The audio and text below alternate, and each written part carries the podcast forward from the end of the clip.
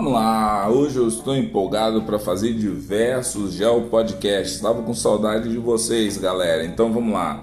Vamos falar um pouquinho hoje sobre intemperismo. Mas Carlos, por que falar de intemperismo hoje? Porque é o seguinte, o intemperismo é uma forma de decomposição ou de desintegração da rocha. E isso acontece por vários aspectos. Então nós vamos entender um pouquinho o intemperismo, porque o intemperismo ele pode afetar não só as rochas e o solo, e isso daí pode ter impactos ou até mesmo alterações em rios, em formações de é, relevo e por aí vai. Então é muito importante fazer um gel podcast falando um pouquinho de intemperismo. E por que não contar uma história? Teve um aluno meu que foi na escola depois ter se formado e chegou lá e falou comigo: Carlos, você é extremamente burro, porque você não falou comigo quando nós estudamos no sexto ano que tinha temperismo físico, químico e biológico. E aí eu escutei para ele assim, falando aquele jeito tal. E a partir daquela aula eu comecei a fazer o seguinte: eu comecei a não cercear mais o conhecimento é conforme o livro didático, às vezes, ou até mesmo as competências e habilidades da BNCC colocam para que nós façamos com o estudante. Eu acho que nós temos que passar o conhecimento. Eu acho que o aluno que tem que fazer a filtragem se aquilo ali é bom para ele naquele momento ou quando que ele vai usar. Então, quando nós falamos de intemperismo, nós temos que pensar no processo de erosão, que é o que? É o intemperismo mais o transporte do sedimento. E quando, é, se eu estiver falando alguma coisa errada aí, a turma da geologia que me puxa a orelha. Mas assim, eu gosto de trabalhar para falar de intemperismo e para falar de relevo sobre transporte de sedimento, para você entender a diferença entre montanhas, planaltos e planícies. Eu acho que fica mais fácil desse jeito. Então, olha só, quando tem uma ação antrópica, no caso produzida pelo homem, que é um agente importante é, nessa alteração da paisagem, do relevo, dos rios e tudo mais, você tem a presença do intemperismo físico ou do intemperismo químico ou do intemperismo biológico. Carlos, então o que é intemperismo na verdade? Então vamos lá você já deve ter sentido os efeitos, por exemplo, do intemperismo físico. O intemperismo físico ele tem várias formas de acontecer. Por exemplo, pela amplitude térmica. Tá lá 35 graus durante o dia, de repente à noite cai para 12 graus.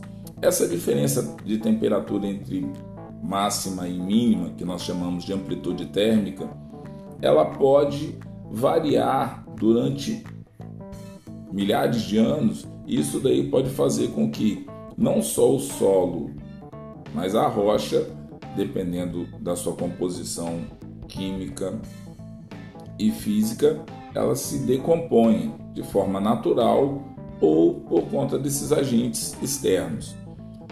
Pode ser também físico a partir do congelamento. O gelo ele pode sim é, ser um agente de intemperismo muito grande. As pessoas pensam que não, mas o gelo ele não só é, resfria ou diminui a temperatura de um determinado local, ele também ele tem um peso, ele esmaga a rocha dependendo da quantidade. Ah, mas é tão bonitinho ver o floco de neve caindo. É, um floco sozinho é muito bonitinho, mas milhões de toneladas de é, flocos de neve não fica tão bonitinho e podem lugares aí que já registraram mais de 14, 18 metros de neve. Então, assim, isso daí, a partir do momento que se solidifica, ela vai ter um peso. Então, também o intemperismo físico acontece pelo congelamento. E o intemperismo físico também acontece pela correnteza, pela água na sua forma líquida, passando por determinadas estruturas. É, certa vez eu assisti um vídeo falando sobre deslocamento de sedimentos. E eu fiquei chocado com é, o vídeo, porque do nada passa uma rocha muito maior do que a minha casa, que estava sendo transportada pelo rio abaixo, porque a declividade tinha deixado ela instável e ela pura e simplesmente saiu rolando rio abaixo junto com a água. Então, assim, é muito comum a correnteza fazer com que rochas sejam deslocadas. Então, o intemperismo físico ele pode acontecer pela amplitude térmica, diferença de temperatura de máxima e mínima, pelo congelamento, resfriamento, tanto no topo das montanhas e dos lugares mais altos aí, como por exemplo Kilimanjaro, que é um vulcão, teoricamente, mas lá no topo, acima de 3 mil metros de altitude, tem gelo. Então, quer dizer, é lugar elevado, vai ter gelo. Ou nos polos, tanto Polo Norte quanto Polo Sul. Você tem também a questão da correnteza.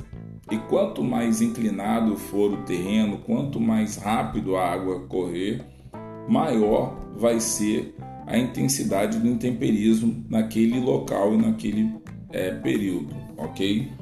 Tem também o intemperismo químico. O intemperismo químico ele já está relacionado com a base do calcário. E o calcário ele reage é, fisicamente quimicamente com alguns componentes, um por exemplo com a água. Então o que, que vai acontecer com o calcário? Ele vai ficar o que?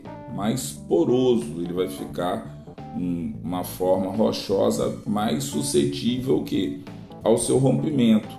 Então, o intemperismo químico no calcário é muito forte. O intemperismo biológico, Carlos, o que seria o intemperismo biológico? Produzido pelas plantas e pelos animais.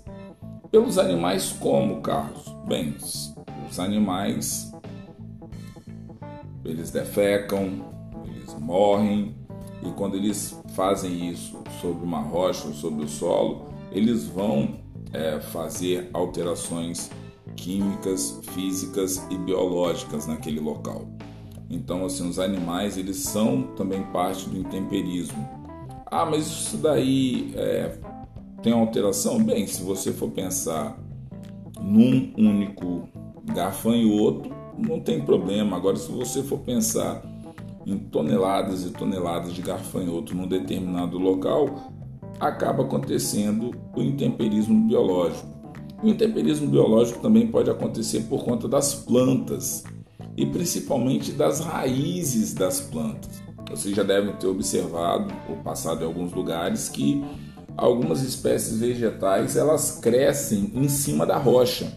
Então elas não precisam de muito solo para elas sobreviverem. Elas não precisam nem de muito solo e nem de muita água. Elas conseguem é, sobreviver em cima da rocha. E essas plantas que estão em cima das rochas, elas também têm raízes. E elas vão tentar retirar os nutrientes pelas raízes. E essas raízes podem sim fracionar e fraturar as rochas e o solo. Então isso é muito importante. E se você pensar que alguns animais, algumas aves, por exemplo, têm as fezes é, extremamente ácidas, imagina de repente num penhasco, num rochedo onde vários, várias aves façam ninho e fiquem ali defecando durante um bom tempo. Quer dizer, essas fezes das aves elas vão ter um podem deixar o solo mais rico em determinados momentos, mas em algumas rochas podem sofrer sim a decomposição. E claro que você também tem uma série de outros animais é, que podem causar um intemperismo biológico, como formigas, cupins, é, roedores. Então, assim, tem uma gama de animais aí que agem no intemperismo biológico, ok? Então, assim, tem que abrir a sua mente com relação a isso. Mas tem temperismo também de outras formas. O intemperismo eólico, produzido pelos ventos, o intemperismo fluvial, é, produzido pelos rios, o intemperismo marinho, produzido pelo mar, o intemperismo glacial, produzido pelo gelo, o intemperismo laminar, produzido pela água que resulta às vezes em ravinamento ou vossorocamento. Então, assim, viu palavras bonitas, ravinamento, vossorocamento, tal. Então, quer dizer, são tipos de intemperismo que são muito comuns também. Então, intemperismo eólico, fluvial, marinho, glacial e laminar, eles também estão presentes transformando o relevo. Então, eles começam a transformar montanhas, planaltos e planícies e depressões e várias formas de relevo que nós encontramos é, no planeta Terra entendeu? Porque não tem só montanhas, planaltos, planícies e depressões. Depois, mais para frente, eu vou trabalhar sobre outras óticas, falando um pouquinho sobre o relevo. E é importante pensar é, como que esse é, intemperismo, essa decomposição, essa desintegração das rochas e do solo a partir do vento, da água, até mesmo da temperatura, acontecem aqui no continente americano e acontece em todo o planeta Terra. Por exemplo, eu nunca abri a janela da minha casa ou a porta da minha casa e tinha 3, 4 metros de neve. Tem pessoas que de repente podem estar escutando esse meu podcast em outra parte do planeta Terra e que isso é uma realidade. Quer dizer, enquanto eu estou aqui com uma temperatura razoavelmente alta, em torno de 26, 25 graus Celsius, eu sei que tem pessoas que nesse momento estão passando por temperaturas abaixo de zero. Então o intemperismo ele está funcionando no planeta Terra o tempo inteiro. Enquanto o Sol está mandando luz, calor e está fazendo a alteração dele numa parte do planeta, outra parte do planeta está sofrendo intemperismo ou desdobramentos daquele intemperismo que aconteceu durante o dia. Então, assim, espero que vocês tenham entendido essa parte de intemperismo. É uma parte muito interessante de se falar da parte de relevo, principalmente porque nós vamos trabalhar questão é, do relevo do continente americano, parte das montanhas, planaltos, planícies e depressões. E é importante você conhecer o intemperismo, tá certo, galera? Então fica aí. Então fazendo uma um revival aí rapidinho aí sobre intemperismo. Intemperismo ele pode ser físico, químico ou biológico.